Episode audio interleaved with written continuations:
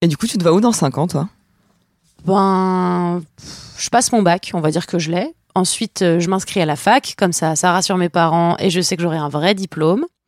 Je fais une licence euh, de droit, un stage dans une entreprise, pas trop mal, et après on va dire qu'il me propose un CDI, et c'est parti sur l'autoroute de la vie pro, donc à 23 ans, je suis lancée. Et toi? Ok, ok. Euh, moi, ce que je vais faire, c'est que je vais soumettre mon premier roman à un éditeur, je vais galérer pendant un an et demi. Mhm. Après, il va être publié. Après, j'écris le deuxième en faisant la promo du premier. Ouais, normal. Bah, normal. Je fais une tournée de promo, les dédicaces. Peut-être j'ai un prix concours. Sur un malentendu, on sait jamais. Et d'ici 25 ans, je vends les droits audiovisuels et je deviens scénariste. Cool. Bah c'est parti. C'est parti. Je m'appelle Marion Séclin. Je vais bientôt avoir 30 ans et j'ai l'impression d'avoir passé ma vie à courir après un truc que j'avais depuis le début, la liberté. Je suis allée me nourrir d'expériences aussi rocambolesques que communes pour essayer de craquer le code de la liberté. Et attention, spoil, il n'y a pas de recette. Bienvenue dans Libre. Épisode 4, prendre le temps. Ça, c'est le plan. Le plan de base. Le plan qu'on nous demande d'avoir. C'est-à-dire qu'on espère qu'entre 16 et 18 ans, tu sois capable de choisir quelque chose d'immuable pour le reste de ta vie. Sauf que la vie, c'est bien plus compliqué que ça. On nous apprend pas qu'on peut prendre notre temps et surtout qu'on va changer d'avis, d'objectif au cours de notre jeunesse. Alors que la réalité, c'est ça. On change vite. Ça, Adèle, elle l'a compris. Alors au lieu de prévoir un plan de vie, elle a décidé de prendre son temps pour voir et décider à la lumière de ses expériences ce qu'elle avait vraiment envie de faire. Donc au lieu d'un gros plan sur le long terme, elle s'est fait plein de petits plans. Après l'un dans sac à dos, Paris-Madrid en vélo, elle a atterri chez moi, en métro, pour me raconter comment elle a pris le temps de s'accorder le bénéfice du doute.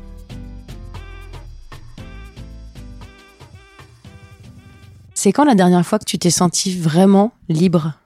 Euh, la dernière fois que je me suis sentie vraiment libre, en rentrant chez moi, un soir, euh, il faisait nuit, j'étais sur mon vélo et j'aime bien faire du vélo sans les mains. J'ai appris à faire ça et euh, du coup j'étais sur une piste cyclable, il faisait bon, nuit. J'avais de la bonne musique dans les oreilles, je me rappelle plus quelle était la musique. Mais voilà, j'étais sans les mains et je me dis ah bah c'est cool, je rentre chez WAM, euh, retrouver mon petit cocon, j'étais contente et, et ouais, libre, C'est cool. J'ai pas beaucoup eu de réponses comme ça, de, de petits moments juste. Je, je, je me permets de faire un peu la Hercule Poirot, mais j'imagine que tu es beaucoup plus attaché euh, aux, aux, aux petits détails de la vie qui aurait, qui aurait tendance à rendre un peu heureux. Tu es une très bonne détective. Bah, attends, je te dis, tous les Agatha Christie, ils sont là et tout. Ah. Du coup, ma question est la suivante. Euh, c'est quoi ton parcours scolaire? Mon parcours scolaire, euh, j'avais pas de plan. Euh, j'ai postulé à deux, enfin à plus que ça, mais à deux licences. Une bilicence à la Sorbonne, histoire anglais, et une bilicence à l'ICP, à l'Institut catholique de Paris, euh, histoire de l'art et anglais. Et j'ai été prise à l'Institut catholique de Paris, donc euh, donc du coup histoire de l'art anglais. Après Et- ça Et après ça, gros questionnement. Euh, J'avais beaucoup aimé l'art indien et, et euh, je savais pas si je voulais euh, me spécialiser non plus à ce point-là dans l'art indien. Enfin, tu vois, c'est c'est un choix de vie. ouais, je suis spécialiste en art indien, c'est particulier, quoi, tu vois. Et du coup, euh, la bonne excuse, je me suis dit bon bah il faut que je fasse une année de césure et que j'aille en Inde parce que bon je vais pas me lancer dans l'art indien comme ça sans euh, y être allé sans l'avoir vu de mes propres yeux. Les PowerPoint euh, en amphi ça va quoi. Est-ce que dès là, ce moment-là, t'étais euh, t'étais consciente que euh, ce que tu faisais, c'était pour avoir un métier? Enfin, j'ai l'impression que quand tu me dis j'allais pas être spécialiste en art indien, c'est que t'étais déjà consciente qu'à un moment, il fallait quand même que ça débouche sur quelque chose. T'étais pas dans une euh, Ouais, dans alors une optique de, de YOLO, comme on dit.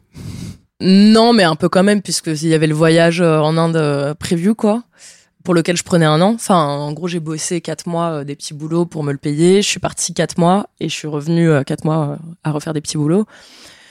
À la fois, aujourd'hui, j'ai envie de dire euh, pourquoi pas. Enfin, en fait, quand on aime, on trouve un boulot dans ce qu'on aime. Enfin, donc euh, j'aurais pu me lancer là-dedans, j'aurais trouvé un boulot, même si à l'époque, effectivement, ça me paraissait compliqué. euh, il y a une partie de moi qui aurait bien aimé euh, suivre ce plan. Parce que du coup, la suite, c'est que j'ai pas suivi le plan de master de recherche en art indien. Ah, bah attends, tu me, me spoil pas, attends, je vais aller dans l'ordre. Euh, donc, tu décides de dire, ah très bien, euh, très bonne excuse pour pouvoir enrichir mes études, je vais partir en Inde. Je trouve personne de dispo pour venir avec moi, donc toute seule. Et euh, avec mon sac à dos, euh, logique. Hein. J'y suis allée, pendant- euh, ça a couvert la période de Noël. Je suis partie de début octobre à début février, cinq mois. Et là, Ouais. t'avais un plan? Oui, alors un plan euh, qui était qui, qui servait de, de ligne directrice, euh, qui est, enfin, Mais- je suis pas maniaque. mais qui était un peu adaptable, quoi. Voilà, complètement, et qui a été adapté. Ok. parce, que, parce que du coup, il y avait des surprises, euh, des choses, des rencontres que j'avais pas prévues, des coups de cœur de lieu. euh. Est-ce que t'avais la sensation que la personne qui avait décidé de partir et la personne qui venait d'arriver dans le pays, c'était la même personne? Bah non, parce que là, c'est des moments de vie où t'es ultra différent, t'es ultra différent la veille de partir. Euh, en plus, j'étais amoureuse, j'avais un copain, donc je partais pour longtemps, donc voilà.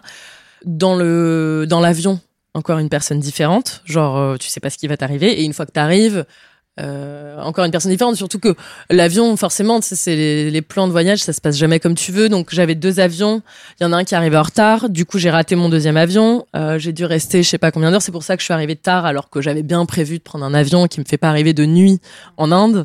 Enfin bref, tu as tous ces trucs un peu euh, imprévus déjà. Et Comment ça s'est passé? Du coup, tu me disais qu'avant de partir, t'étais euh, t'étais amoureuse. Et ça s'est passé comment le toute cette histoire? Euh, mal. Euh, Ça faisait longtemps que tu le connaissais avant de décider de partir? Ouais, on était, on se connaissait depuis qu'on avait 12 ans et on était ensemble depuis 3 ans. Et à quel point, euh, lui, dans la décision de partir, il a été euh, un frein ou à l'inverse un petit, un petit ré- réacteur? Alors les deux, mon colonel. Allez, Euh, à la fois, lui, il était parti en Inde déjà euh, avant qu'on sorte ensemble, et il m'en parlait des étoiles dans les yeux. Il y était allé avec deux potes et tout, donc euh, il avait ce- ce- cette découverte que moi j'avais envie aussi d'avoir. Euh, je voulais partir toute seule au début. Ensuite, euh, le voyage arrivant, je me suis dit, oh, ça serait cool quand même de partir à deux. Vas-y, si c'est vraiment, moi, je suis assez romantique, donc si c'est le mec de ma vie, bah autant qu'on le fasse ensemble, quoi. Donc je lui dis finalement, vas-y, je veux bien que tu partes avec moi. Et lui, euh, il passait un concours. Et franchement, il le passait à l'arrache, il le préparait à peine, euh, mais c'était un concours assez difficile. Euh, donc il y avait peu de chances qu'il... Enfin, en gros, le plan, c'était qu'il vienne en Inde. Et il se trouve qu'il a eu le concours. Et du coup, bah, c'était évident. Enfin, autant moi que sa mère, que tout le monde lui disait, bah, fais l'école. Enfin, mec, c'est une opportunité euh, Mm. trop cool. Donc voilà, donc lui, il avait trop le seum. Et, euh, et moi, finalement, ça revenait à mon plan initial de partir toute seule. Et maintenant, avec le recul, parce que ça fait euh, 3-4 ans déjà, euh, je me dis que j'avais aussi à fuir un truc de notre relation euh, si je voulais partir au milieu d'une relation toute seule. il t'a un peu emb- embêté quand du coup, lui, il a eu le concours et qu'il a su que tu partais toute seule? Est-ce qu'il a été plus du coup team Ouais, mais attends. Ouais, il m'a- ouais, il était larmoyant. Enfin, il était pas, il aidait pas. Il me disait que je l'abandonnais. Euh, et une fois là-bas, il a été à peine présent, quoi. Mais, euh, mais bon, c'est, c'est la vie. Et puis, euh, et puis dans un des trucs fifou qui m'est arrivé, euh, je suis tombée amoureuse d'un Indien. Allez, tu vois? Donc, euh, donc voilà, c'était cool. euh, je l'ai rencontré par couchsurfing. Et, euh, et ça, c'était un truc fifou parce que euh, donc je tombe amoureuse. Enfin, tu vois, l'amour, on sait pas trop ce que c'est, mais là, c'était une forme d'amour, quoi. Je suis, je- mon cœur bat pour lui euh, pendant quelques jours. Et je devais partir pour aller dans le Dharamsala, qui est l'endroit où il y a le Dalai Lama qui, qui vit. Et euh, au revoir déchirant, évidemment, euh, sur le quai de la gare. Euh, et j'avais un train de 12 heures, parce que de toute façon, en Inde, l'Inde, c'est gigantesque, donc à chaque fois, c'est des trains de, de longtemps, de 12 heures pour Delhi. Et ensuite, je devais prendre un bus pour aller dans le Dharamsala. Et, euh, et en fait, je, je prends le train, et dans le train, on s'envoie des messages avec le mec. euh, et on se dit mais non, ce n'est pas possible. Et bon, il se trouve que c'était quand même, euh, c'est un cas de figure particulier parce que c'est un Indien qui avait quand même du bif. C'est-à-dire que il avait à peu près le même euh, niveau de vie que moi qui suis européenne. Donc pour un Indien, voilà. Oui, au prorata de la richesse de son pays, j'imagine. Voilà. Et il me dit, euh, mais tu sais quoi, euh, si tu me le dis, moi je te prends un billet d'avion, euh, Delhi, euh, Aurangabad, il habitait à Aurangabad, Et, euh, et donc je venais de quitter Aurangabad en train pour 12 heures et je suis arrivée à Delhi et, je rentre dans un taxi, je vais à l'aéroport et je prends l'avion une heure et je suis à nouveau à Aurangabad. Et ça, c'était vraiment. et j'ai une pote au téléphone à qui, en fait, je vivais dans une bulle depuis 4-5 jours depuis que j'étais chez lui. Et j'avais raconté ça à personne en plus. Bon, bah, du coup, c'était pas complètement réglé avec mon copain à Paris. J'avais jamais trompé mon mec, hein, je tiens à le dire, mais voilà. Là, Personne- euh, alors, Dans cette euh, dans cet espace, personne ne te jugera jamais de rien. non, Sache-le. mais- Ah, On merci. sait- On sait qu'on est des humains. Mais, mais en tout cas, donc j'appelle une copine à l'aéroport et je lui dis bon, faut que je te raconte. Depuis cinq jours, il se passe ça. Là, je viens de prendre un train de 12 heures. Euh, je suis à l'aéroport pour repartir de là où je viens. Euh, c'est un peu n'importe quoi. et c'était drôle. C'est drôle. Ensuite, qu'est-ce qui se euh, est-ce que je peux sauter directement au retour ou est-ce que tu tu il te semble qu'il y a autre chose d'intéressant du? Euh, bah, si tu veux, j'ai un lien parce qu'en fait, le retour, en- enfin, le, la fin du voyage a entraîné euh, la suite des études. Ah Donc, Alors, euh, ah oui, est-ce que est-ce que tu perds de vue tes études pendant que tu es là-bas? Est-ce que t'es vraiment est-ce que tu te souviens pourquoi t'es parti à la base qui était pour dire il faudrait peut-être que je vois l'art en vrai plutôt que juste sur des sur des Oui, slides? ça reste un fil rouge parce que tu vois, Ok. Aurangabad, c'est au milieu de deux grandes euh, anciennes cités euh, euh, qui sont, enfin, en fait, plein de temples les uns à côté des autres. Elephanta et Ellora. Et donc j'étais à Aurangabad parce qu'il y avait ces deux trucs autour. Et il se trouve que quand même dans mon voyage, j'avais envie, j'avais jamais fait d'humanitaire et je m'étais dit bon bah tu fais un mois sur euh, 4-5 mois d'humanitaire. Et quand j'arrive en Inde, où juste avant il y avait eu le tremblement de terre au Népal. Du coup, je me dis bon bah plutôt que l'Inde, je vais aller au Népal. Et en fait, je me retrouve dans une asso, dans une petite vallée, donc pour le dernier mois au Népal.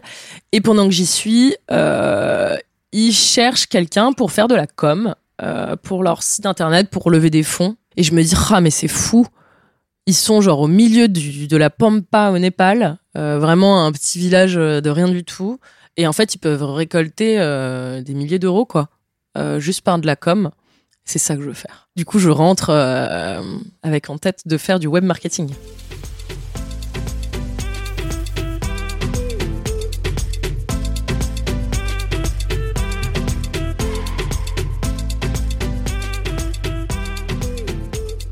Et donc ensuite, euh, tu te lances dans ce nouveau mas- cette nouveau ce nouveau projet de vie finalement? Oui.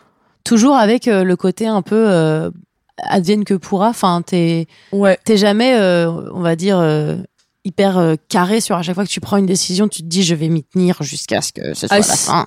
Si, si, dans le sens où, où tu vois, la licence, je l'ai eu, euh, le master, je l'ai eu. Enfin, j'ai besoin de plusieurs choses, en fait, et qui se nourrissent les unes avec les autres.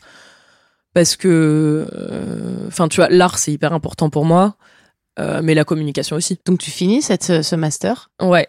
Et, euh, et c'était cool parce que c'était en alternance. Donc, du coup, je travaille quand même quatre jours par semaine pendant deux ans dans des assos. Deux assos, six mois, six mois. Et la troisième, mais je pense que c'est ça qui m'a fait ensuite vriller aussi. C'est une entreprise, certes, super, hein, mais avec, enfin, j'avais des bons collègues et tout. Mais t'as le badge, t'as le transport pour y aller, t'as euh, la répétition, en fait, fin de, de, des journées qui est qui est pas pour tout le monde quoi. Quand tu dis ça t'a fait vriller, ça veut dire quoi exactement? Bah ça m'a fait vriller dans le sens où, où quand j'ai commencé le master, je pensais que j'allais travailler là-dedans et à l'heure actuelle, je travaille pas là-dedans. Et en fait, ce qui s'est passé, c'est que ce troisième travail, euh, c'était en banlieue à Gennevilliers. Et il y a un point important qui est que donc euh, je parlais du, du- du trajet pour aller au travail. Et ça, c'était très peu vivable. Je mettais 50 minutes. Et ma mère, elle a la douce idée de me dire, mais attends, tu pourrais pas y aller à vélo? Et je regarde le trajet et je vois qu'il faut que je longe le canal jusqu'à la Seine-Saint-Denis, tu vois, euh, le RER. Et du coup, je commence à faire ça. Et en fait, j'ai fait ça pendant plus de six mois où je faisais 12 km aller, 12 km retour pour aller au taf. Ça me prenait le même temps que en métro. Sauf que j'étais le long d'un canal avec euh, des vieilles usines, du street art, euh, des mouettes avec qui je faisais la course. C'est là où j'apprends à faire du vélo sans les mains. Et, et du coup, euh, en découle le nouveau projet. Je commence à me dire, euh, enfin, j'ai- une euh, très bonne amie qui habite en Espagne. Je me dis, euh, bon bah, je kiffe le vélo, je kiffe ma pote, euh, allons la voir à vélo. T'es partie toute seule?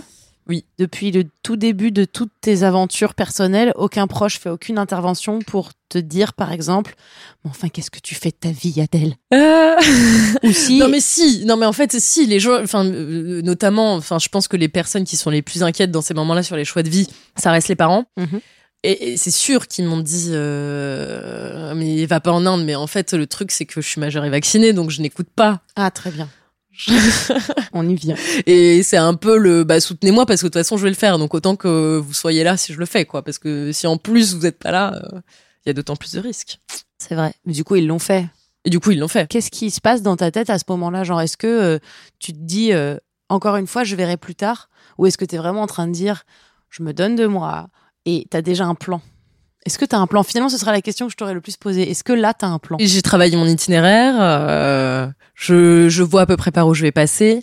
Euh, mon plan, c'est de faire ce challenge physique, euh, sportif, sociable, so- ouais, social plutôt, Social, ouais. Parce que du coup, je, je m'arrête, je pars sans être en autonomie, donc sans tente. Et l'idée, c'est d'aller chez les habitants.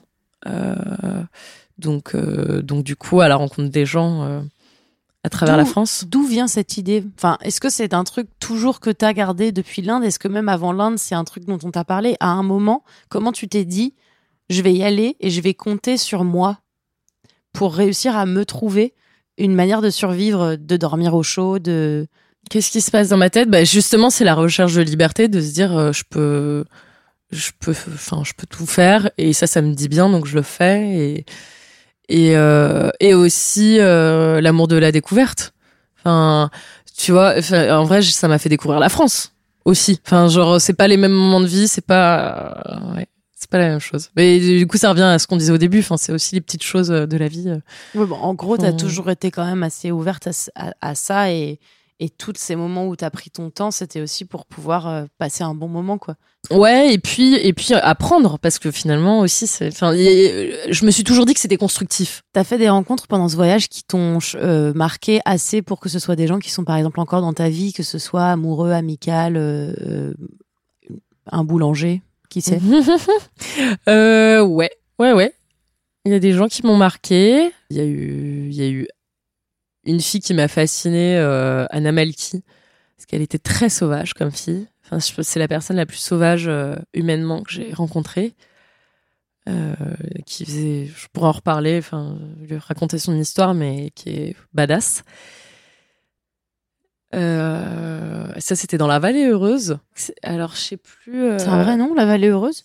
Bah, c'est le nom euh, poétique que les habitants de la vallée heureuse donnent. Et c'était, c'est une ancienne vallée où tout le monde euh, cultivait du cannabis. Et elle, elle avait repris un corps de ferme, une ferme bio euh, où elle traitait l'eau pour qu'elle soit bien, avec des plantes et tout. Et elle faisait son bail. Elle cultivait ses champs pieds nus. Voilà, elle était, elle était déterre, quoi. Euh, Du coup, t'es rentrée à combien de temps, si je puis me, me permettre? Je suis rentrée. Bah, le truc, c'est qu'après, euh, donc j'ai fait en train, j'ai fait euh, Barcelone-Madrid. Ensuite, en bus de nuit, j'ai fait Madrid-Toulouse, où j'avais mon mec à l'époque. Et j'ai laissé mon vélo végéter un peu à Toulouse. J'ai profité de l'été. Je crois que t'avais laissé ton mec. J'ai laissé mon mec un peu végété, mais je l'ai laissé chez lui. Et, euh, et non, en fait, je suis arrivée, donc j'ai mon vélo, mon voyage à vélo, il, il a duré de mars à mai.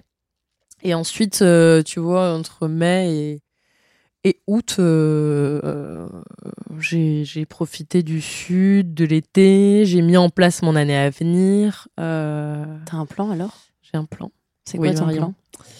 Mon plan, c'est euh, de préparer le concours pour être institutrice, pour être professeur des écoles, comme on dit.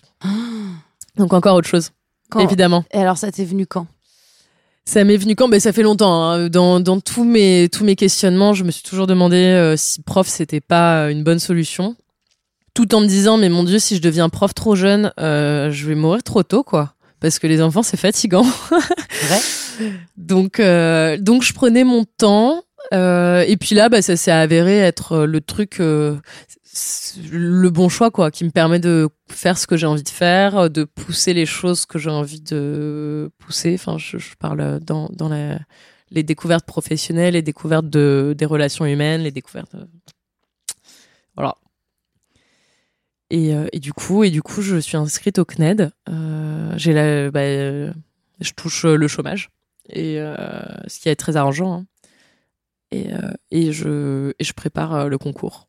Est-ce que tu prépares un autre truc qui te fera peut-être un peu dévier du plan jusqu'à ce que tu y retournes ou un voyage en roller, un, un truc, à- un autre voyage? Un autre voyage, non. J'ai eu très envie, il y a encore deux mois, je t'aurais répondu, ben oui, je vais retourner en Inde. Parce qu'il y a un artiste là-bas que j'ai rencontré, euh, j'ai vraiment envie de prendre des cours auprès de lui, etc., etc. À un moment donné, c'était vraiment le, le, le plan. Puis je- voilà, en fait, euh, enfin, ça a pas l'air, mais je suis assez raisonnable. Bah, Si, ça a l'air, je trouve. Ah, enfin, je, bon, ça- je veux bien que dans les, si tu veux, dans les termes du, du, de ta description, effectivement, on pourrait se dire, mais mon Dieu, elle part sur des coups de tête. Mais en fait, non, j'ai l'impression que tu pars parce que tu as envie. Alors oui, c'est un coup de tête, mais j'ai l'impression que c'est pareil quand tu fais des études. À un moment, tu te dis, ouais, euh, je vais faire. euh, Moi, j'ai fait médiation culturelle sur un coup de tête. Ouais, ça m'aurait donné un emploi probablement très instable dans la culture, mais peu importe, c'était un coup de tête. Mm. En fait, tout est toute une envie est un coup de tête. Donc euh, non, je le Ouais. trouve assez raisonnable. Est-ce que t'es pas complètement imperméable à la pression? J'ai l'impression, de- depuis tout ce que tu me racontes depuis le début, qu'il n'y a aucun moment où tu as l'impression que ou ton entourage, ou la société, ou les histoires, ou les trucs t'ont mis une pression assez suffisante pour que tu décides de re-rentrer, entre guillemets, dans les clous de ce qu'on a prévu pour les humains euh, en France.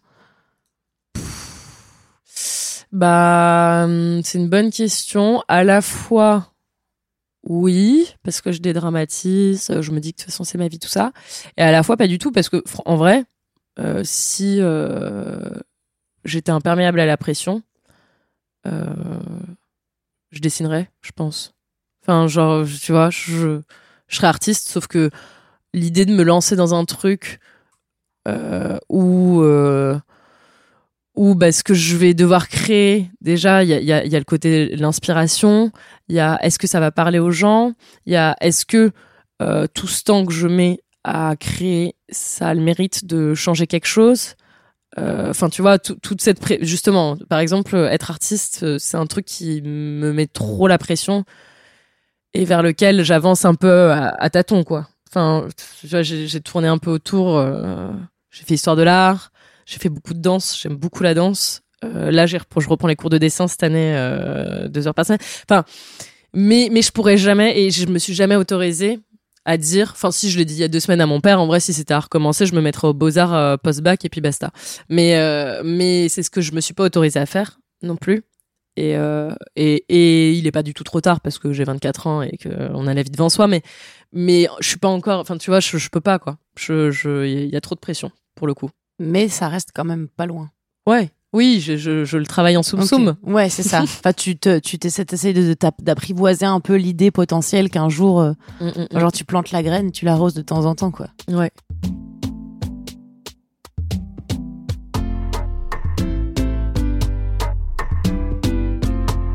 Tu vois, il n'y a pas que l'autoroute pour arriver à destination. Tu peux aussi prendre plein de petits chemins, de petites routes, qui vont t'apporter tant d'expériences et de moments formateurs. À force de nous pousser à être productifs vite, on oublie que les petits moments de vide ou de lenteur sont riches. Je trouve ça fou que sur une vie de 80 ans en moyenne, on nous demande d'avoir fait des plans définitifs, de savoir ce qu'on veut et ce qu'on aime dans la première vingtaine d'années, alors qu'on n'est pas fini. On est à peine commencé comme humain. D'ailleurs, je crois honnêtement qu'on n'est jamais vraiment fini comme humain. On apprend sur nous tous les jours. Le vrai diplôme qui compte, c'est le master en appréciation des petites choses. Et celui-ci, il s'obtient uniquement en prenant son temps. Ou le doctorat en sérénité, mais celui-là, il est un poil plus compliqué à décrocher. C'est pas grave de douter. Et comme dirait une de mes personnes préférées, Anne Sylvestre, j'aime les gens qui doutent, les gens qui trop écoutent leur cœur se balancer. Et toi, ton plan, tu vas le suivre à vélo ou en voiture de course en faisant des pauses sur la route? J'aime, j'aime trop aimé sa formulation. Elle dit je me suis donnée. Genre elle c'est vraiment genre euh, elle a pas pris, elle a rien pris à personne. C'est ça en fait. Le temps qu'elle a pris, elle l'a pas volé à quelqu'un, elle se l'est donné. C'est tellement plus intelligent. Moi je faisais du vélo en salle. Franchement, si tu comptes tous les kilomètres que j'ai fait, je suis allée très très loin dans le SUM puisque c'était mon ex était la coach euh, de vélo de indoor cycling. Donc je suis allée droit dans le mur. Parfait. Voilà, voilà l'itinéraire. Mais vite, j'y suis allée très vite avec de la musique, avec ça. des BPM très très hauts. C'était voilà, c'est fou quand même de de faire euh, Paris Madrid en deux mois, alors que tu peux le faire en deux heures en avion. C'est pas faux. En même temps, j'ai des potes qui ont mis 5 ans à se mettre en couple. Oh. Donc, prendre son temps, tu vois, c'est pas que les voyages. En fait, c'est des potes qui, qui se sont rencontrés il y a donc 5 ans, qui viennent de se fiancer d'ailleurs, au bout de 6 mois de couple. Voilà, ils ont une temporalité un peu spéciale. Il y a 5 ans, ils s'étaient rencontrés sur Tinder, à une époque où tous les deux habitaient dans la même ville, et ça avait pas accroché de dingue. Ils s'étaient vus quelques fois. Et en fait, mon pote, après, était parti vivre à Lille. Il avait changé pas mal de groupes de- d'amis. On s'était pas trop vus à cette époque-là. Mais bizarrement, il continuait à parler à ce mec. Ils étaient restés euh, potes de texto. je sais pas, ça existe ça. Et euh, quand il revenait à Paris, il le voyait parfois plus que ses potes, même s'ils avaient, ils avaient rien. Pour lui, c'était un peu une sorte d'ancrage dans sa vie. Je sais pas, ça s'était fait comme ça. Ensuite, le mec lui-même est parti en voyage initiatique. Tu, vois, l'Amérique du Sud, tout ça, Oh, tout je ça. vois totalement, avec des chamans et tout. Des Exactement. trucs qui te développent. Tu sais, euh, quand il est revenu avec des tatouages, Ah oui. qu'il n'en avait pas avant. Et du coup, ils se sont éloignés. Enfin, bref, ils se sont pas vus. Chacun a été en couple, chacun a vécu sa vie. Mais c'était vraiment un sketch parce que tous les, tous les trois mois, ils nous reparlaient du mec. Mais pour nous dire, euh, oui, on s'est appelé. Non, Mais pourquoi tu l'appelles? C'est pas ton pote, c'est pas ton Hmm. mec, c'est pas ton plan cul. Mais tous les trois mois, ils nous reparlaient du, du mec. Et euh, là, ils se sont enfin retrouvés dans la même ville. Et au bout de ces cinq ans, à juste se texter, se voir une, une fois tous les jamais, bah ils se sont dit allez, on va pas avoir de regrets. Si ça fait cinq ans qu'on continue à se parler, il y a peut-être un truc. Et au bout de six mois, ils ont décidé de se marier. C'est drôle. Ils ont pris leur temps pour ensuite aller un peu plus vite. Comme quoi, il n'y a, pas de- y a pas de bon rythme. C'est leur tempo. temps, ouais. Ils ont eu besoin de se découvrir chacun dans leur vie. Oui, comme s'il y avait un truc un peu inéluctable qui les, qui les poussait à rester euh, quand même pas loin. Genre, euh, je, je déteste, moi, quand les histoires d'amour, euh, quand elles échouent, elles sont dues à un, à un problème de timing. Mm. Ça me gêne tellement quand quelqu'un me dit c'est juste pas le bon moment, je suis là, euh, bah ça se fait pas. Parce que c'est tellement incontrôlable le temps. Donc je trouve ça chouette que ça fasse l'inverse. Que justement, ils aient choisi d'avoir un timing un peu plus, un peu plus lent pour que ça fonctionne parce qu'il devait y avoir quelque chose euh, au départ. Ouais, mais tu sais, parfois tu mets genre cinq textos ou cinq dates avant de savoir que tu vas être en couple. Mm. Eux, ils ont mis cinq ans. C'est vraiment être sûr, on veut vraiment être ensemble. hein. On est Mm. vraiment sûr, on a vraiment regardé tous les pays, tous les gens qui existent. Bon, C'est drôle. Moi, j'aime bien ces histoires-là.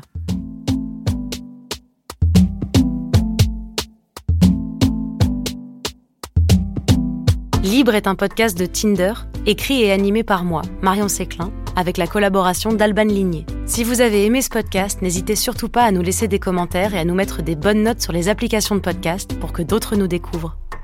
À bientôt!